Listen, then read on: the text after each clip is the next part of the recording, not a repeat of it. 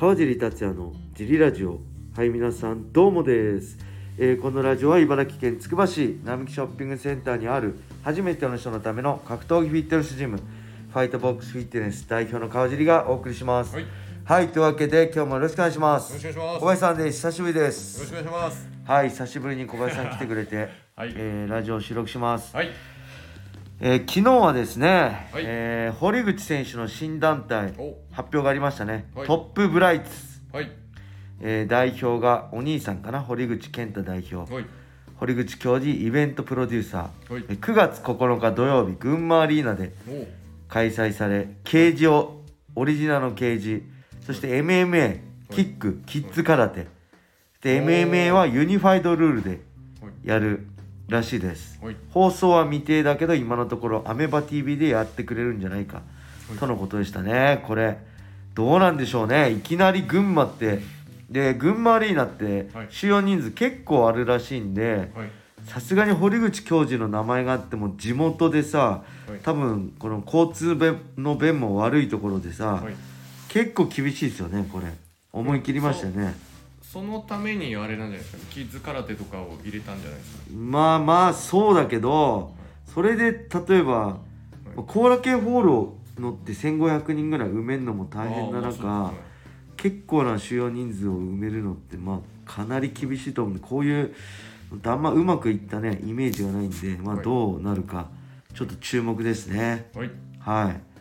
そしてね今日会員さんの H さんから言われたんですけど、はい、はい、僕 5, 5月3日に家族で下北沢行ってたんですよ。はい、はい、だからその会員さんもはい、同じ日の同じ時間帯に下北沢にいたみたいではい、びっくりしました。同じアングルで北沢タウンホームの写真,、撮ってた。た写真撮ってたって言われてマジで？と思ってねちょっとびっくりしましたね。はい。はい、そんな感じでレターもね来てるんで、レター行きましょう、はい、え川尻さん小林さんおはようございます。おはようございます。ラジオネームマカロニグラタンです、はい、ライジン42はダブルメインにて朝倉海 VS アーチュレットが決まりはい、いよいよ世界標準の選手との戦い楽しみです。はい、ふと思ったのですがアーチュレットはベラトール所属で参戦ですのではい、ライジン所属選手がベラトールでのワンマッチに出場したら盛り上がると感じました。私は平本蓮や扇久保あたりが見たいです。はい。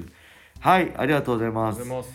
これはそうですね、はい。アーチュレットはベラトール所属選手で参戦してるので、逆もまたしかりって感じあるんじゃないでしょうかね、ただ選手が出たいか出たくないかに選手によってねあると思う。大体アーチュレットとか海外の選手プライドを知ってる頃の時代の選手は日本を MMA の、まあ、先進国としてすごい見てくれてるからリスペクトしてくれて来てくれるけど、えーまあ、今の20代前半の選手とかはあんまりそこまではい、日本の MMA のそのプライド時代の栄光とか知らないと思うのでそこまで引きがないのかもしれませんね。はい、逆にライジンの例えば平本選手とか荻久保選手どうなんだろう。やっぱりま日本人選手ははい、日本で名前を売ることが僕もそうだったんですけどプライドの時なんで USC 行かないのって記者に聞かれたけどなんで USC じゃなくてなんでプライドがはい、世界一の団体なのにはい、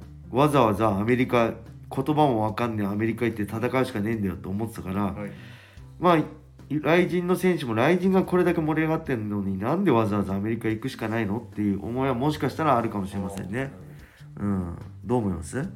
まあでも出たら、はい。ファン目線だと、はい。やっぱ出ていただいた方が盛り上がるし、出た方が盛り上がるし。しかも、うん。なんかそのまあ難しいとは思うんですけどそのトーナメントだったりに絡んでくるとそうだね。のベラトール側も、その日本人のお客さんを取れるっていううまみがあるとは思うんですワールドグランプリとかね、そうです。あのライト級、サトシとか出てくれてれば、はい。ちょっと注目度がもっと上がったんで、はい。その辺はお互いにとってメリットあるんでね、はい。そううん、ただ出ちゃうサトシが出ちゃうとその間ライト級が停滞しちゃうのでまあ、暫定王者とかはい。そういうのになってしまうと思うんで、まあ、その辺のはい。難しさもあるとは思うんですけど、まあ、僕は見てみたいですねライジンファイターが。ベラトール本場ベラトールのケージで戦う姿を見てみたいです。はい、それではもう一個いきましょう、はい。カージーさん小林さん周一よしこさんこんにちは。シュートプライド武士道時代からのファンのヨッチと申します。ます。カージーさん先日はお誕生日おめでとうございました。ありがとうございます。えさて、はい。早速ですが質問です誕生日プレゼントで今までで一番嬉しかったものは何ですか？教えていただけると幸いです。はい。はいありがとうございます。これはね考えたんですけどすいません、あんま覚えてないです。覚えてます？誕生日プレゼントもらったものって。あんまりあんま覚覚えてえてないいなですよね。僕ねいつもねいらないんですよね。あの、はい。奥さんに何欲しいって言われてもああのえー笑顔をくださいって言うんですよね。あなたの笑顔が一番見たいんで 笑顔でいてくれればいいですって言ってあんまぶ物欲もはい。ある欲しいものは、